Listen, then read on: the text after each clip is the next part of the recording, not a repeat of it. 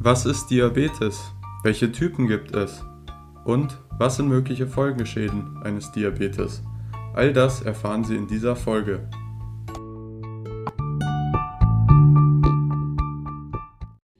Herzlich willkommen allerseits zum Diabetes-Podcast Diabetes für Anfänger. Mein Name ist Philipp Heige und das heutige Thema des Podcasts ist Diabetes im Allgemeinen. Mit an meiner Seite darf ich unseren Experten heute wieder recht herzlich begrüßen, Herr Professor Mehnert. Guten Tag. Guten Tag. Nun kommen wir zur ersten Frage. Und zwar, was ist Diabetes und wie wird er festgestellt? Diabetes ist eine erbliche chronische Stoffwechselkrankheit, die auf einem relativen oder absoluten Mangel an Insulin beruht und an der Höhe des Blutzuckers festgestellt werden kann. Der Blutzucker, der nüchterne Blutzucker, sollte nicht über 126 Milligramm pro Deziliter betragen, beziehungsweise der HB1C-Wert, das ist der Langzeitblutzucker, nicht über 6,5 Prozent. Alles klar. Vielen Dank, Herr Professor Mehnert. Dann kommen wir zur nächsten Frage und zwar, welche Symptome können denn auf Diabetes hindeuten? Für den Diabetes sprechen eine erhebliche Gewichtsabnahme nach vorangegangener früherer Gewichtszunahme mit Übergewicht, vermehrten Durst, starkes Wasserlassen und Abgeschlagenheit und Müdigkeit. Es ist aber zu betonen, dass dies bei dem sogenannten Typ-2-Diabetes nur in einem Drittel der Fälle zutrifft, während es beim Typ-1-Diabetes immer der Fall ist. Okay, und das ist alles auch nur in Extremfällen. Also wenn ein Mensch jetzt mal vermehrt Wasser lässt, dann deutet das nicht gleich automatisch auf einen Diabetes hin, korrekt? Nicht, unbedingt. Okay, gut. Aber es sollte er auf jeden Fall im Auge behalten. Ja. Sehr gut. Dann, wie kommt der Arzt generell zur Diagnose Diabetes? Es ist so, dass der Arzt stets eine Blutzuckerbestimmung durchführen muss, die allein beweist, ob ein Diabetes vorliegt. Während der Harnzucker zwar häufig wegweisend ist, aber äh, letztlich für die Diagnose nicht entscheidend ist, da es auch Fälle gibt mit negativem Harnzuckerbefund und hohem Blutzucker und umgekehrt auch positive Harnzucker bei normalem Blutzucker, was dann kein Diabetes wäre. Ah ja, okay, das ist gut zu wissen für die Zuhörer. Und dann zur nächsten Frage, und zwar, Sie haben vorhin schon zwei Typen angeschnitten, und zwar einmal den Typ 1 und den Typ 2 Diabetes. Und meine Frage jetzt, welche Typen gibt es außerdem und könnte man einen Typ als den riskanteren einstufen? Neben dem Typ 1 und Typ 2 Diabetes kann man noch von einem Typ 3 Diabetes sprechen. Das sind Fälle, bei denen zum Beispiel bei einer Operation an der Bauchspeicheldrüse ein absoluter Insulinmangel auftritt, ähnlich dann wie der Typ 1 Diabetes oder durch eine Überproduktion von diabetesfördernden Hormonen im Organismus. Okay, und gibt es einen riskanteren Diabetes-Typ? Das kann man eigentlich nicht sagen. Beide Diabetestypen oder man kann sogar sagen, alle drei Diabetestypen sollen so behandelt werden, dass der Blutzucker normal ist, ohne Überzuckerung und aber auch ohne Unterzuckerung. Vielen Dank, Herr Professor Minert.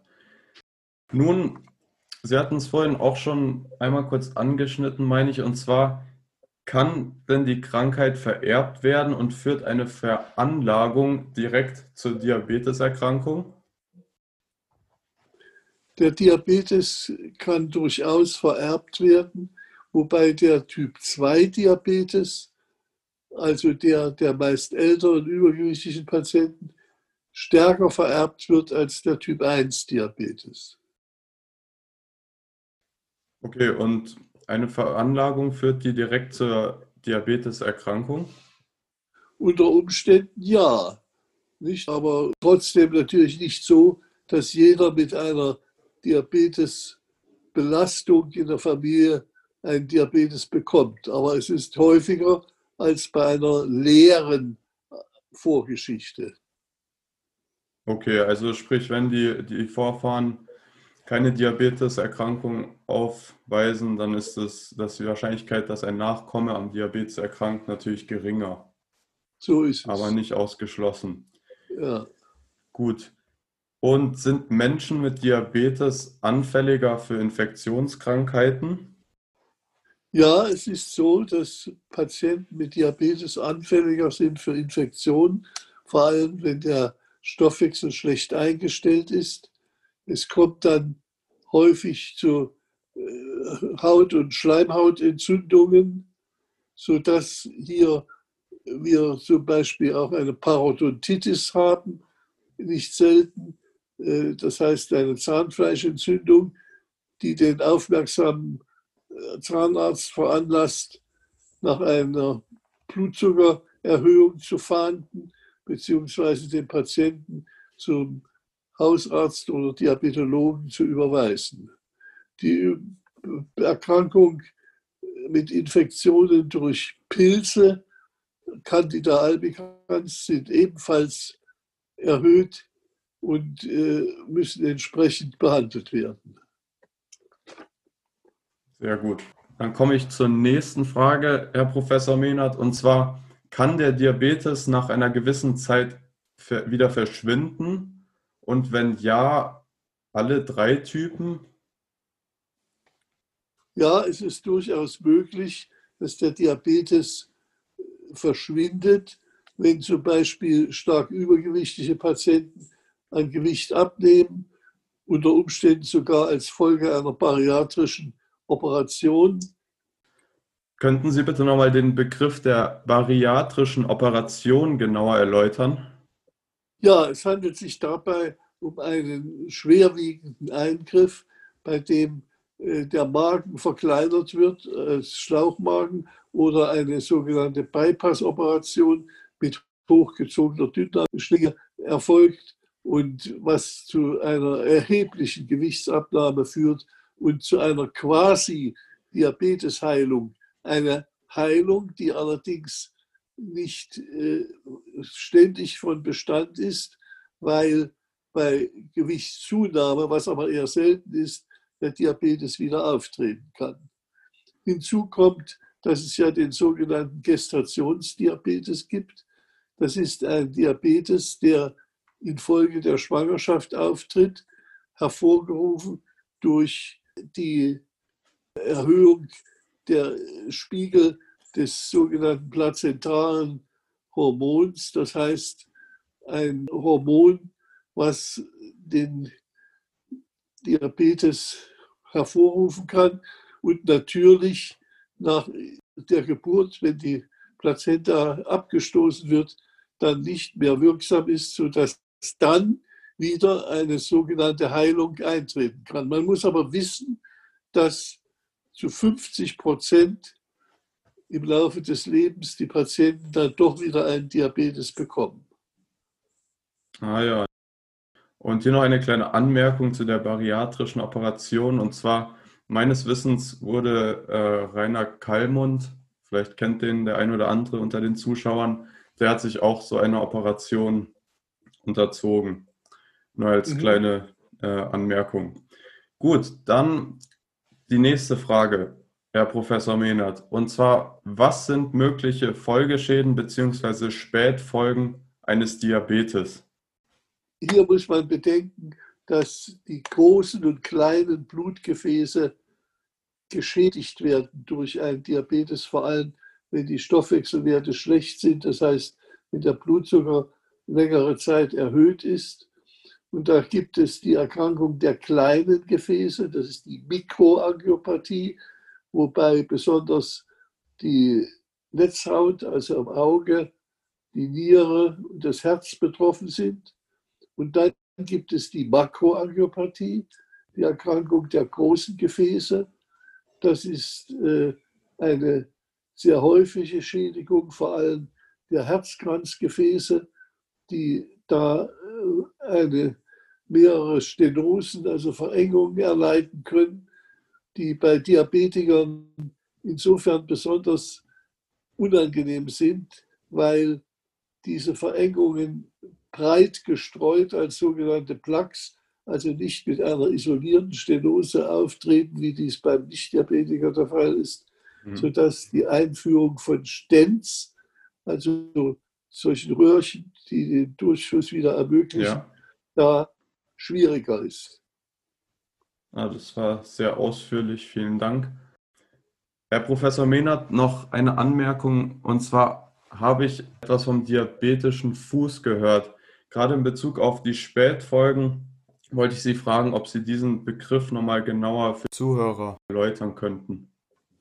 Ja, hier handelt es sich um eine Komplikation, die sehr schwerwiegende Folgen bis hin zur Amputation haben kann. Das heißt, es ist, kommt zur Verengerung der Blutgefäße und vor allem auch zur Neuropathie, zur diabetischen Nervenerkrankung, die ebenfalls die Entstehung dieses diabetischen Fußsyndroms begünstigen. Da muss man sagen, dass als Behandlung natürlich die gute Stoffwechseleinstellung, die zu erzielen ist, eine wesentliche Rolle spielt. Und dann muss man eine entsprechende Entlastung des Fußes durchführen.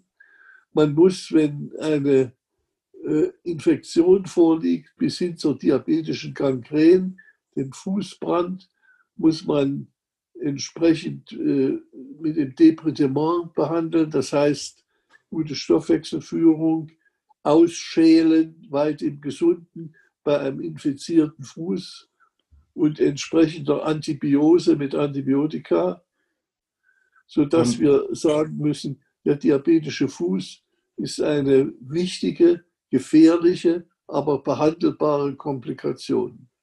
Und könnte es denn zu einer Amputation unter Umständen kommen? Ja, das kann es durchaus kommen, wobei man jetzt sozusagen scheibchenweise kleine äh, Amputationen vornimmt und lieber zwei oder dreimal operiert, als dass man gleich äh, das Bein am, unterhalb des Knies absetzt. Ah ja, das ist sicher auch gut zu wissen für den einen oder anderen. Ja.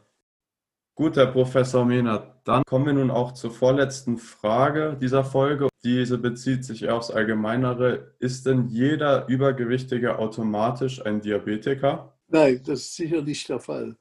Richtig ist, dass gerade der Typ-2-Diabetes bevorzugt befallen wird, aber es wird nicht jeder Übergewichtige automatisch zum Diabetiker.